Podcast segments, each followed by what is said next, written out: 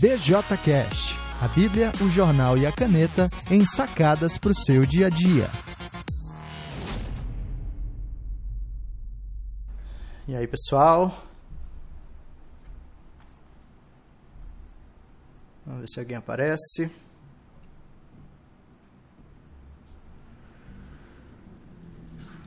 Esse é o horário de início de expediente, né? Nossos, nossas lives nos horários mais inusitados. Um, mas é assim mesmo. Inclusive, tem uma boa notícia aí que é a de que eu estou tentando gravar essas lives aqui, é gravar o áudio separadamente para colocar o BJCast rodando a partir uh, dessas coisas que a gente discute aqui. É lógico que todo, todo o formato disso aqui é muito passageiro. É, a ideia mesmo dessas lives no Instagram é deixar reflexões e insights curtos, não muito elaborados, que apenas ah, demonstrem um pouquinho do que está passando na cabeça e algumas ideias que eu, eu gostaria de compartilhar com vocês e até é, convidar vocês a interagir, pensar comigo, é, contribuir, enfim. Colocar isso num, num podcast já dá um pouquinho mais de é, é permanência, vamos dizer assim, para essas ideias. O que pode ser ruim por um lado, já que as ideias são jogadas aqui, às vezes de modo desorganizado, enfim, mas de repente pode ser uma ferramenta legal também para para quem quer seguir, é, é, enfim, pensando sobre isso, quer ouvir de novo, ah, ou quer ter até mais material para considerar. Pois bem, então vamos lá, tenho uh, uns 10 minutinhos aqui, talvez até menos.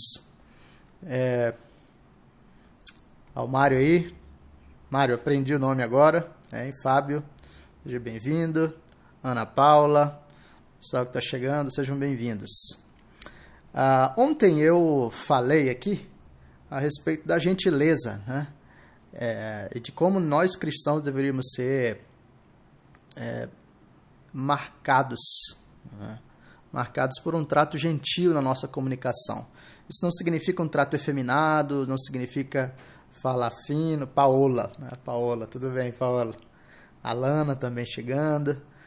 É, não significa falar finos, não significa é, ser omisso, uh, não significa ser politicamente correto, uh, mas significa que mesmo nas coisas duras que a gente tem que falar, a gente vai uh, usar as maneiras adequadas, né? especialmente na conversa entre cristãos.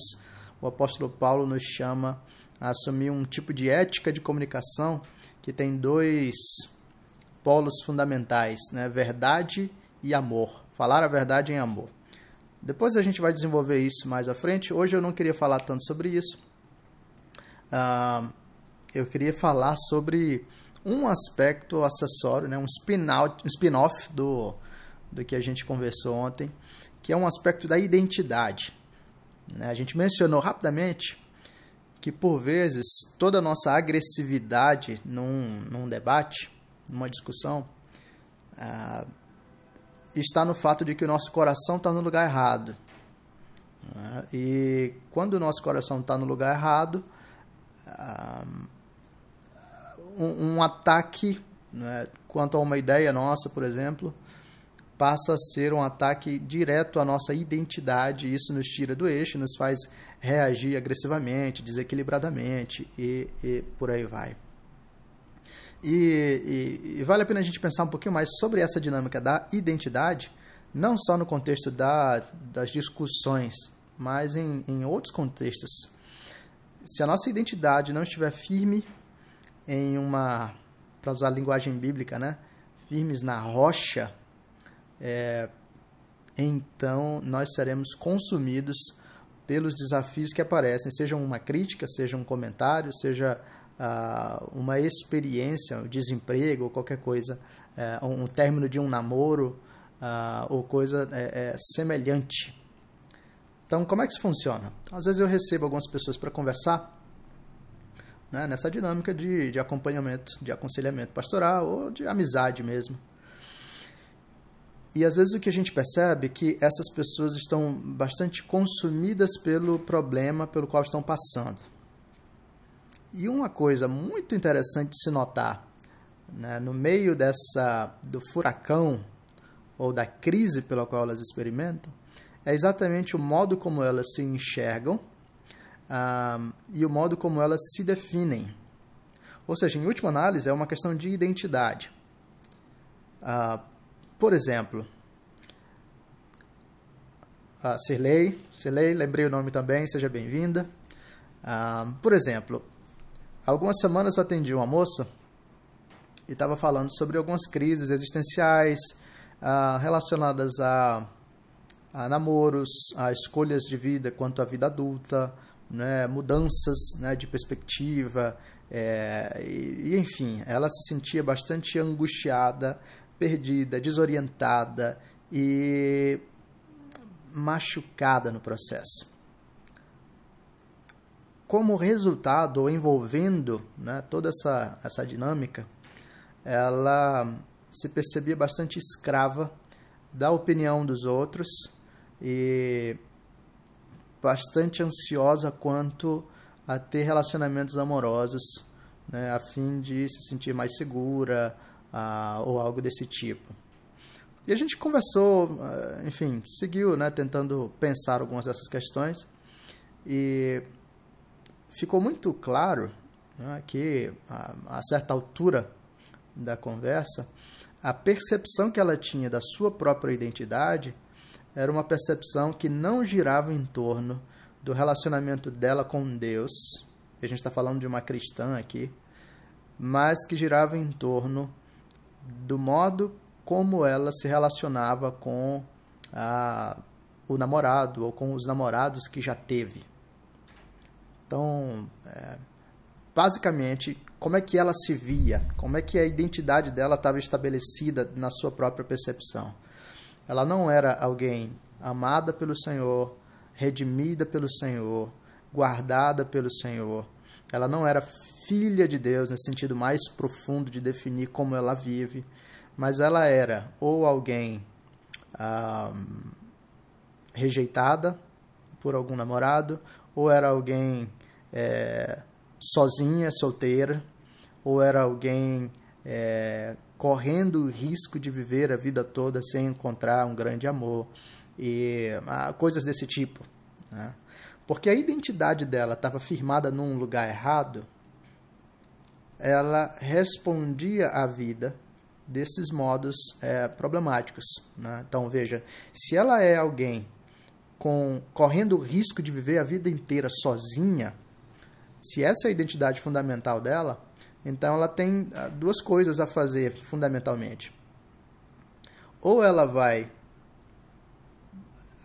é, baixar os critérios né, para ah, para não ficar sozinha, vai começar a procurar homens em tudo quanto é lugar para suprir esse negócio. Ela vai fugir dessa identidade que está diante dela. Ou ela vai abraçar essa identidade de uma maneira bastante pessimista, né? no sentido de agora se perceber, ok, eu vou viver a vida inteira sozinha, não há esperança para mim, ah, ah, não há nada que possa mudar e, e por aí vai. Se ela percebesse sua identidade em Cristo como a identidade fundamental que orienta todas as áreas da vida, ela poderia olhar para os momentos de solidão, ela poderia olhar para crises no namoro, ela poderia olhar para uma série de outras questões ao longo da sua vida e responder essas coisas com mais equilíbrio, mais firmeza, mais graça e mais esperança. Então veja, eu estou dando exemplo de uma moça com questões relacionadas ao namoro. Você pode aplicar isso para tudo. Pode aplicar isso para o cara que perde o emprego, você pode aplicar isso para o cara que reprovou na disciplina da, da faculdade, você pode aplicar isso para o cara diante da decisão política, é, e pode aplicar isso para o cara que é, casou ou quer casar, e, e por aí vai, para tudo. Então pensa no caso da política, já que a gente está mencionando essas coisas ao longo desses dias. Né? Se em vez de me ver como filho de Deus, guiado pelo Senhor e protegido pelo Senhor, eu me vejo simplesmente como o cara da direita ou como o cara da esquerda, as minhas respostas tendem a ser desordenadas. Se antes de ser filho de Deus e amado por Deus, eu sou simplesmente o cara da direita, né? eu vou morrer de ansiedade, né? é, pensando, poxa, se a direita não ganhar, então o Brasil vai acabar para sempre. Quer dizer, identidade fora do lugar vai me transformar em uma pessoa é, ansiosa. E nessa base eu posso reagir de modos é, coerentes com uma identidade frágil e incoerentes com aquilo que eu sou em Cristo. Né? Então, se eu sou simplesmente o cara da direita e agora eu tenho medo da esquerda assumir o poder, então eu ah, posso reagir a isso desesperadamente, no sentido de ah, não tem jeito, é, a esquerda vai, vai tomar o poder, vai acabar o Brasil e acabou e não tem mais esperança e tal, tal, tal. Ou eu posso ir para o outro lado e assumir uma postura agressiva, a gente vai dar um jeito, a gente vai destruir a esquerda e a gente vai e assumir uma retórica tão inflamada que eu não consigo me relacionar adequadamente com as pessoas. Da mesma forma, o outro lado, né? Se eu sou o cara da esquerda, antes de ser um filho de Deus, então, a minha resposta às, às, aos eventos e às pessoas vai ser ou essa resposta é, desesperada. Não sei quantos vocês viram, mas saiu, acho que foi ontem na, na, noticiário. É, noticiário não, é, nas redes sociais, né? A, a postura da Kéfera, aquela youtuber né, que rompeu com a mãe e gravou vídeo chorando por causa do, do do resultado né, dos votos. Quer dizer, esse desespero decorre de alguém que tem a identidade é, centrada nessas coisas secundárias. Né? Então, se o Bolsonaro for eleito, vai acabar o mundo, todo mundo vai morrer e tal, tal, tal. Quer dizer, essa é uma reação estridente que diz respeito a uma identidade fora de lugar, né? Ou eu posso ir para o outro lado, né? Eu vou pegar em armas e não vou deixar que os fascistas assumam o poder. É uma outra reação estridente, fruto de uma identidade que está deslocada. Você pode aplicar isso, eu já falei, nos mais variados contextos. E tudo isso, toda essa desordem, ansiedade, crise, é, depressão ou agressão, né, vai é, se manifestar se a sua identidade estiver na areia e não na rocha. Se, por outro lado, a nossa identidade estiver na rocha, então a coisa é totalmente diferente. Nós podemos passar pelos maiores furacões sabendo que. Um, pelos maiores furacões sabendo que é possível permanecer no meio da dor, no meio da aflição, no meio dos problemas. Nós podemos passar pelas piores crises sabendo que o Deus que nos define e nos guarda tem um propósito todo sábio, todo justo e todo adequado para a nossa vida. Nós podemos passar pelo fim de relacionamentos, podemos passar ah, pela perda de dinheiro, de emprego, nós podemos passar por doenças terríveis, nós podemos passar, ah, enfim, pela rejeição pública e ainda assim permanecer ah, fiéis, não perder a esperança, nem a graça, nem a esperança, nem a firmeza, porque Deus ah, é quem define quem nós somos. É, a Celei está comentando aqui que ela confessa que às vezes é difícil, mas procura lembrar das promessas, sabendo que somos peregrinos. É isso aí, esse não é um exercício fácil, tá? Não é assim, ah, eu sei que eu sou filho de Deus e agora isso já está resolvido de uma vez por todas. Nós precisamos, dia após dia, nos lembrar dessa identidade, uh, mergulhar nessa nesse revestimento do novo homem, como a Escritura anuncia. Nós precisamos dos exercícios e das disciplinas que nos lembram é, quem nós somos, né? para onde nós estamos indo e como nós devemos viver. Exatamente porque uh, os resquícios do velho homem tentam nos fazer pensar que a nossa identidade está em outro lugar que não no Senhor Jesus. Mas, se a gente caminhar dia após dia, naquilo que o Schaefer chamava de uma espiritualidade momento a momento, né? manifestando a nossa dependência de Deus no momento presente, ah, então a gente consegue caminhar de modo mais consistente nessa direção. Bom, pessoal, já falei 15 minutos e é, obrigado por aqueles que acompanharam aqui. Então, como eu já falei, falei no início, vale lembrar aqui, é, parte dessas conversas que a gente está tendo aqui vão para o BJCast, tá? Então fiquem espertos que logo em breve a coisa começa a ser publicada por lá, bjcast.alemporto.com.